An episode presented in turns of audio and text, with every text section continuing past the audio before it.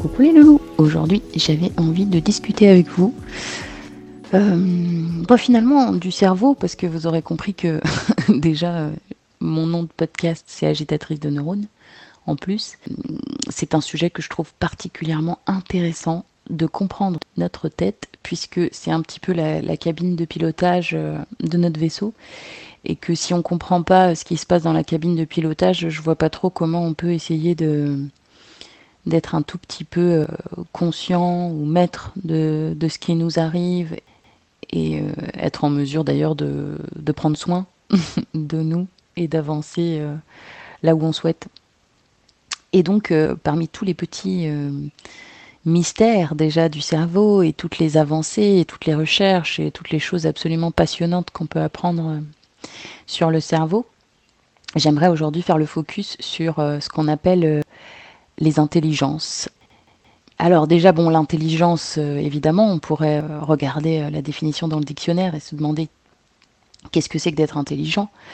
Il n'y a sans doute pas qu'une seule définition de l'intelligence et je vous laisse vous poser la question de ce que vous avez envie de définir comme l'intelligence.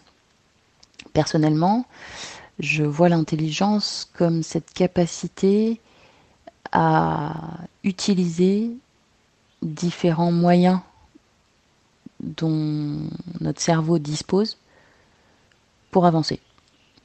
Donc ça requiert une grande capacité d'adaptation pour moi. Et euh, c'est quelque chose euh, qui n'est pas figé dans le temps. C'est-à-dire que on n'est pas euh, juste un réceptacle qui accumulons plein de connaissances et qui devenons intelligents.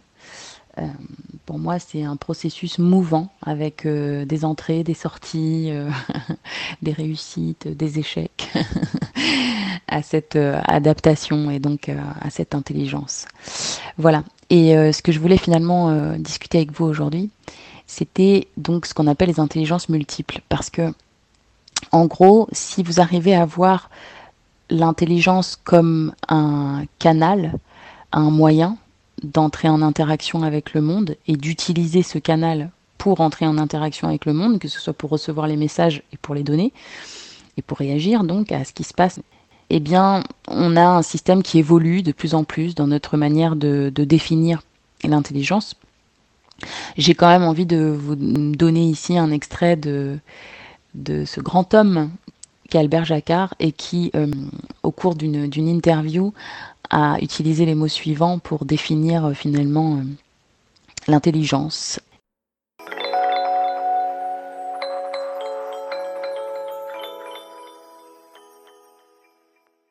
Comment devenir intelligent, je ne sais pas trop. Je sais comment devenir idiot. Pour devenir idiot, tu n'as qu'à acheter une bonne provision de bonbons et t'installer devant la télé. En fait, au fond, pour devenir idiot, il suffit d'être passif. Pour peu à peu fabriquer son intelligence, il suffit, c'est toujours vrai, de faire fonctionner son cerveau. Il faut bien voir que ce cerveau est un outil extraordinaire. Les nombres sont tellement grands qu'on n'arrive pas à les imaginer, mais dans le cerveau d'un bébé qui naît, il y a de l'ordre de 100 milliards de petites cellules. On appelle ça des neurones. Et puis peu à peu, après la naissance, chacune de ces cellules envoie des protubérances vers les petits voisins. Au total, arrive à la puberté, 10 000 connexions par neurone. Un million de milliards de connexions. C'est fabuleux ce qu'il y a dans le cerveau d'un enfant de 15 ans. Et une des façons de se rendre compte à quel point c'est un nombre énorme, c'est de diviser le nombre des connexions qu'il y a dans un cerveau de 15 ans par le nombre des secondes vécues par cet enfant. Et le résultat, c'est qu'à chaque seconde depuis sa naissance, il a mis en place 2 millions et demi de connexions. Eh bien, je vous assure que ça a quelque chose d'effarant de penser qu'un enfant qui m'écoute, à cause de la façon dont il m'écoute, à cause de ce que je dis, eh bien, il y a des connexions qui se mettent en place qui ne se seraient pas mises en place de la même façon si je n'avais pas été là. Donc, je suis responsable de la construction de son outil intellectuel. Il y a quand même des enfants, des êtres humains surtout, qui sont plus intelligents que d'autres, non? Ça, ça veut rien dire du tout. Je vous assure que c'est une phrase, pas par démagogie. Je ne suis pas plus intelligent qu'Einstein, ni moins intelligent, parce que cette comparaison n'a pas de sens. Bien sûr que mon intelligence n'est pas celle d'Einstein, parce que lui, il a été capable de trouver des choses que j'ai jamais trouvées. Bien sûr, mais quelle était la caractéristique de cet homme qu'on présente comme très intelligent? C'était pas d'avoir une activité intellectuelle plus vive, mais c'était d'avoir une horreur du sentiment de ne pas comprendre. Quand il ne comprenait pas, il comprenait qu'il n'avait pas compris, et il n'aimait pas ça, alors il s'arrangeait pour finir par comprendre. Quelquefois, c'était très long. Et par conséquent, la vraie forme de l'intelligence, c'est de, comprendre qu'on n'a pas encore compris et de faire le nécessaire pour comprendre quand même. Mais pour les enfants qui sont à l'école, par exemple, on leur dit bien, vous avez tel QI, euh, si vous avez tel QI, vous allez bien réussir à l'école, et ça se vérifie souvent. Un bon QI, on réussit bien, un moins bon QI, on réussit moins bien. Mais évidemment, si je dis à une fille qu'elle est laide, et je lui répète tous les jours qu'elle est laide, ben elle aura beau être jolie, elle finira par se croire laide. Et puis elle prendra une drôle d'allure, et puis elle fera des grimaces, et puis elle deviendra laide. Par conséquent, ça fait partie des prévisions qui sont autoréalisatrices. Il est criminel de dire à un enfant, tu n'es pas doué, tu n'es pas capable d'avoir un QI de temps et de temps, et par conséquent, tu vas rater. Ça n'est pas vrai ce que vous disiez tout à l'heure. On ne le vérifie pas. Simplement, on le provoque. Par conséquent, il faut lutter là contre. Il y a un mot horrible qui a été inventé par les, les Québécois, le mot douance. Dire à un enfant, oh toi tu as de la douance. Mais celui d'à côté à qui on ne dit pas, il comprend que lui n'a pas de douance. C'est Alors il se prend pour un imbécile et il devient un imbécile. Par conséquent, il faut se dire que l'intelligence, c'est pas quelque chose que l'on reçoit, c'est quelque chose que l'on construit. C'est ça la phrase. Et le mot surdoué, par exemple. Il y a des enfants, on dit, ils sont surdoués. Donc, on a Ils réussissent bien l'école. On a bien tort de le dire. Ça ne veut rien dire. Dans surdoué, il y a deux syllabes qui sont toutes les deux idiotes. Sûr, ça veut dire qu'il y a une hiérarchie. Or, il n'y a pas de hiérarchie de quelque chose aussi subtil que l'intelligence qui est multidimensionnelle. Et doué, ça laisse supposer que c'est un don de la nature qui fait qu'on est intelligent ou un don de la société. Non, on est doué parce qu'on s'est donné à soi-même son intelligence. Et on est tous responsables de devenir plus ou moins intelligents. Il faut peu à peu la construire. Et bien sûr, tout le monde ne construira pas la même. Certains iront plus vite que d'autres, mais méfions-nous. La vitesse n'est pas une caractéristique tellement remarquable de l'intelligence. Ceux qui vont vite, vous savez, en général, ce sont des bluffeurs. Moi, je crois plutôt celui qui va lentement, qui a l'esprit de l'escalier, qui revient sur lui-même et qui peu à peu arrive à acquérir un certain nombre d'outils intellectuels intérieurs. Mais Même s'il apprend plus tard, et s'il comprend quelque chose plus tard que les autres, c'est pas grave. L'important, c'est de le comprendre. Peut-être qu'il le comprend mieux. Celui qui lève le doigt dans une classe en disant Monsieur, j'ai pas compris, il prouve qu'il a compris qu'il n'avait pas compris. Et c'est ce qu'il y avait de plus difficile à comprendre. Il faut toujours répéter ça. Et celui qui lève le doigt, qui n'a pas compris, il rend service à tout le monde. Parce qu'il amène le prof à recommencer. Et je le sais en tant que prof, il faut toujours recommencer.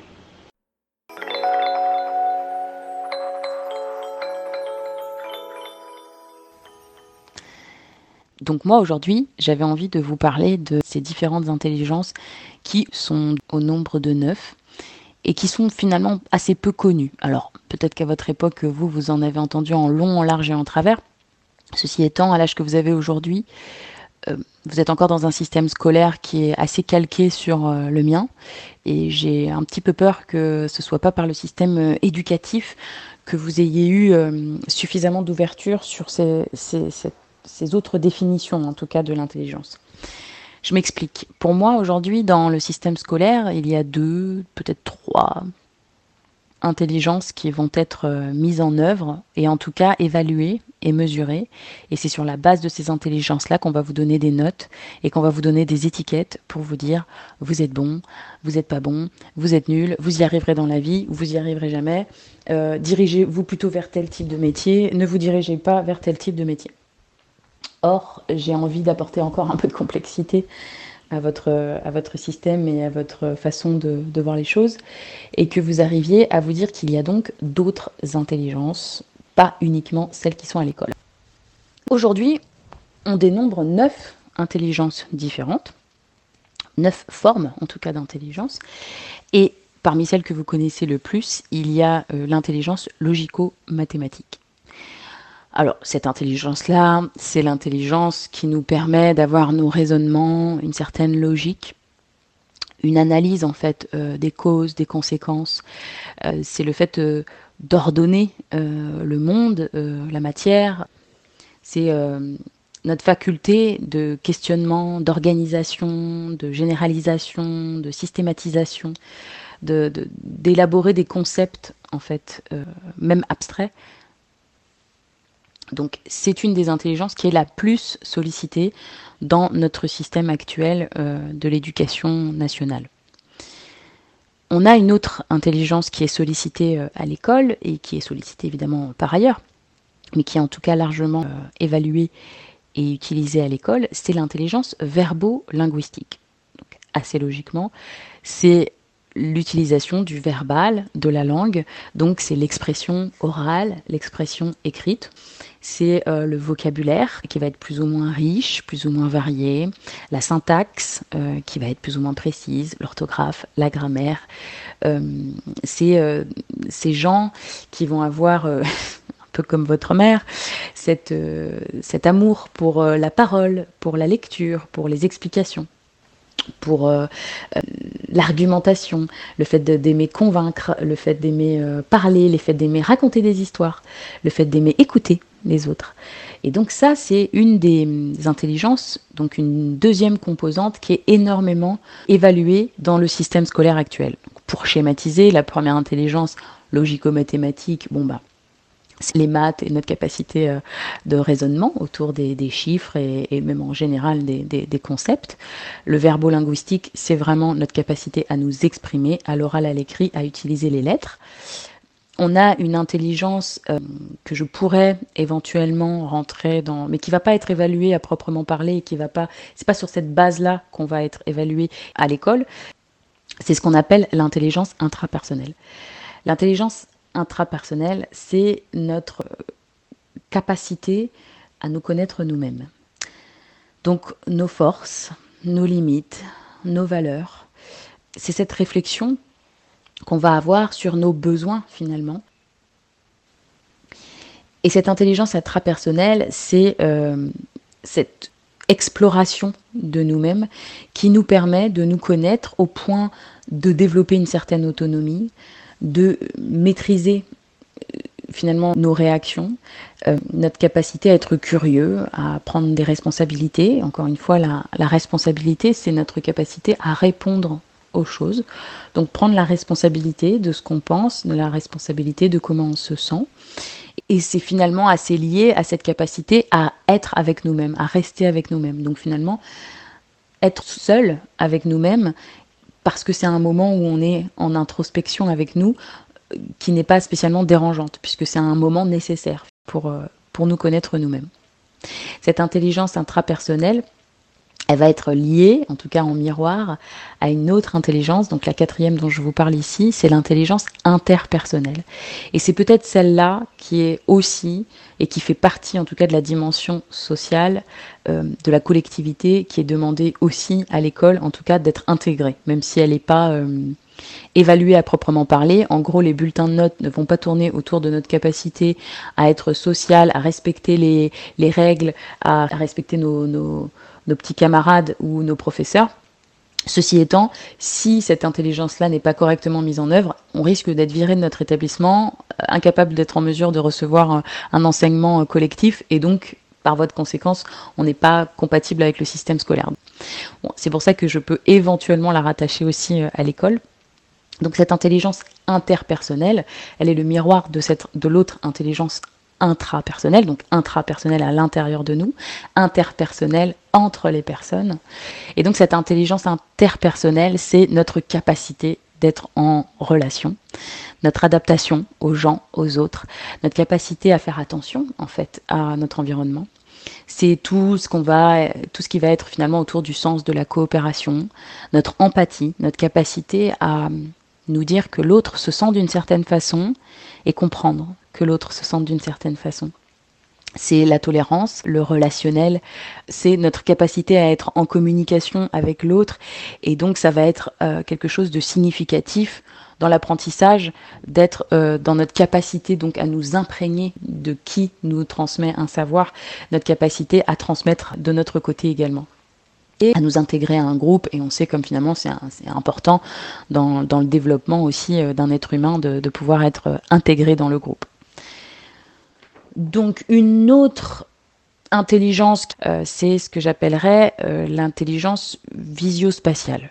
Cette intelligence visio-spatiale, donc c'est notre capacité à utiliser le visuel et l'espace. Donc c'est notre capacité en fait de manière générale à reconnaître les formes, les couleurs, euh, c'est notre capacité à mémoriser aussi les couleurs et les formes, les arts visuels de manière générale. Euh, donc tout ce qui va être la photographie, l'architecture, même le cinéma, le dessin, c'est notre capacité d'avoir cette représentation mentale et spatiale en trois dimensions éventuellement. Une autre intelligence, c'est celle qu'on appelle l'intelligence corporelle kinesthésique. Cette intelligence corporelle kinesthésique, comme son nom l'indique, c'est cette connaissance qu'on va avoir de notre corps. Cette connaissance et cette utilisation qu'on va être en mesure de faire de notre corps. Donc, utiliser le mouvement, le sens de la proprioception, le fait qu'on soit en mesure de savoir comment notre corps est dans l'espace, même lorsque nos yeux sont fermés finalement. On n'a pas besoin de voir que notre bras est plié euh, selon tel degré euh, par rapport à, à l'espace, on sait, on a une cartographie mentale de comment notre corps est en train d'être positionné. C'est qu'il y a d'ailleurs un sens assez intéressant qu'on creuse de plus en plus euh, la proprioception et qui est juste passionnant aussi. Euh, Autour de cette intelligence corporelle kinesthésique, dedans, on va inclure évidemment le toucher, euh, l'expérience de la manipulation des objets, euh, le fait d'être, euh, de développer finalement cette habilité, plus ou moins, la pratique d'une activité physique, l'utilisation du corps en fait de manière générale comme une source de rétention et de transmission éventuellement d'informations. On a une autre intelligence qui est l'intelligence musico-rythmique donc c'est l'intelligence qui va être liée à la musique et au rythme. En fait, elle est intimement liée avec l'intelligence corporelle kinesthésique, cette intelligence-là. Donc c'est la sensibilité de manière générale à la musique, à la musicalité aussi, par exemple, d'une phrase ou d'un rythme de parole. C'est lié en général aussi à, notre faculté à apprendre des langues étrangères, finalement. Donc je vous en ai cité euh, sept l'intelligence logico-mathématique, l'intelligence verbo-linguistique, l'intelligence intrapersonnelle, le fait de se connaître soi-même, l'intelligence interpersonnelle, le fait de se comprendre les uns les autres et d'être en interaction les uns avec les autres, l'intelligence visio-spatiale, donc notre capacité à, avec plutôt notre vision, à être euh, en interaction par rapport au monde, l'intelligence corporelle kinesthésique, donc la connaissance assez fine et profonde de notre corps et de notre capacité de mouvement, l'intelligence musico-rythmique, pareil notre faculté à, être sensible à, à, la musique. Et donc il reste deux intelligences dont j'ai pas encore discuté ici aujourd'hui et que je vous expose là. Ça fait un petit peu euh, dictionnaire, mais finalement bon, on y reviendra sans doute par différents biais on a aussi une intelligence qu'on appelle l'intelligence naturaliste. Et ça, c'est notre capacité à être sensible à la nature. C'est aimer être en contact avec l'environnement. En général, quand on a une, une, intelligence naturaliste développée, on a cette capacité de classification des choses. Parce qu'en fait, c'est ce qui a été stimulé par ce qu'on voit de la nature, c'est-à-dire regarder la nature, regarder les végétaux, regarder les animaux. C'est des gens qui vont avoir un sens de l'observation et un sens de l'orientation en général, qui sont assez passionnés aussi par, par le corps humain, le sens du détail. Et en tout cas, c'est une intelligence qui va être notre capacité à observer et à regarder le monde pour le mimer, le copier ou s'en inspirer tout simplement. Et enfin, la dernière intelligence que je vais aborder aujourd'hui avec vous, c'est celle qu'on appelle l'intelligence existentielle. Cette intelligence-là, évidemment, tous les humains l'ont, et c'est euh, notre capacité à trouver des solutions, à faire preuve d'authenticité, d'humilité. C'est notre capacité à nous projeter dans le futur. C'est notre besoin de règles, de fonctionnement. Et c'est finalement cette intelligence qui nous permet de donner un sens aux choses. Cette intelligence existentielle, c'est lié, on va dire, à cette vision plus macro que micro. Autant l'intrapersonnel, c'est le fait de se connaître soi-même, donc c'est un raisonnement en micro, juste de soi à soi. Et là, c'est un raisonnement, on va dire, une intelligence en tout cas qui va être plus macro. C'est notre capacité à finalement voir le tout, l'infiniment grand, le sens de la vie, la vie, la mort, le temps, euh, les dimensions un petit peu intangibles finalement. C'est euh, notre spiritualité, qui je suis, hum, d'où je viens, euh, pourquoi je pense, comment je me positionne dans la vie. Donc c'est une intelligence qui va être très liée à la, à la, philosophie et qui va être assez indispensable finalement pour donner un sens voilà, à, à notre existence. Alors, pourquoi je vous parle de ces intelligences aujourd'hui Parce que, selon moi, c'est vraiment un moyen de comprendre que nous avons tous de ces neuf intelligences. Elles sont présentes, nous sommes livrés avec. Et en fait, ce sont des canaux. C'est-à-dire que ce sont comme des canaux d'apprentissage. Et euh, d'ailleurs, vous avez sans doute déjà fait le parallèle en m'écoutant avec les sens. C'est-à-dire qu'il y a des canaux de, alors par la vue, ou par l'audition, ou par le toucher, ce qui est important pour moi, c'est que vous ayez à l'esprit que nous avons tous de ces différents canaux. Mais nous n'exploitons pas de la même façon toutes nos intelligences. C'est-à-dire que, en règle générale, on va avoir deux, trois intelligences prédominantes, c'est-à-dire qui vont être nos canaux préférentiels. Donc, c'est-à-dire qu'on va le voir, quelqu'un qui va être plutôt dans l'audio, il va plutôt écouter les choses. Et ça va être sa manière à lui euh, d'acquérir des choses. C'est un moyen préférentiel pour que son cerveau soit en résonance et euh, soit en mesure euh, d'entendre, de comprendre un contenu. D'autres personnes vont avoir besoin du mouvement. D'autres personnes vont plutôt avoir besoin de la vue, donc du verbo-linguistique ou alors du logico-mathématique. En tout cas, ils vont avoir besoin de lire plutôt que d'entendre. Voilà, ça va pas avoir le même impact chez eux de lire un mot que de l'entendre. Et donc du coup, tous ces canaux différents pour finalement apprendre et être en interaction dans le monde ne sont pas livrés tous de la même façon aux êtres humains. Et donc, prendre conscience de nos intelligences, de celles qui sont utilisées de manière préférentielle chez nous, de celles qui sont particulièrement développées chez nous, de voir là où naturellement on aurait tendance à aller, c'est très riche finalement de se connaître soi-même et de savoir où on est. Pourquoi? Parce qu'on peut avoir envie déjà peut-être d'utiliser d'autres intelligences. En fait, on peut utiliser une intelligence qu'on a déjà pour nourrir une autre intelligence qu'on n'utilise pas effectivement. Ça va nous permettre de comprendre pourquoi nous avons des activités favorites. Ça va nous permettre de comprendre nos réflexes naturels qu'on va avoir pour relever différents défis. Ça va nous permettre de comprendre nos habitudes, ça va nous permettre de comprendre nos besoins. Et ça va finalement nous permettre de comprendre là où on a des facilités. Et c'est quelque chose qu'il faut voir comme un vase communicant. Nous avons ces neuf intelligences, des intelligences que nous utilisons de manière préférentielle, voilà. Mais finalement, il n'y a rien de figé dans le temps. On peut nourrir et développer une intelligence en se saisissant d'une intelligence qu'on a déjà beaucoup, L'idée, c'est pas pour qu'on devienne tous les meilleurs dans toutes les intelligences. C'est juste se servir de nos forces, se servir de notre moyen, nos intelligences qui sont disponibles et qu'on sait qui sont nos facilités pour apprendre, pour être en interaction dans le monde, pour comprendre le monde dans lequel on évolue. Et donc, si le système scolaire se limite à un certain nombre d'intelligences, ne pas se priver pour utiliser ces autres intelligences, par exemple l'intelligence corporelle kinesthésique, par exemple l'intelligence musico-rythmique pour apprendre. Par exemple, dans nos apprentissages, on peut utiliser le mouvement, on peut utiliser le, visio-spatial également pour euh, passer d'une pièce à l'autre et retenir des mots en les mettant dans l'espace, en les disposant sur des étagères. En... On peut se servir de l'intelligence naturaliste en regardant la nature, en s'inspirant de la nature et en récitant une poésie, en apprenant, en déposant nos phrases sur les branches et après en regardant l'arbre, hop, on peut avoir euh, comme ça une, un moyen qui nous permet à nous de mieux acquérir, de mieux ranger, de mieux stocker et de mieux être en mesure de ressortir des apprentissages qui nous sont demandés.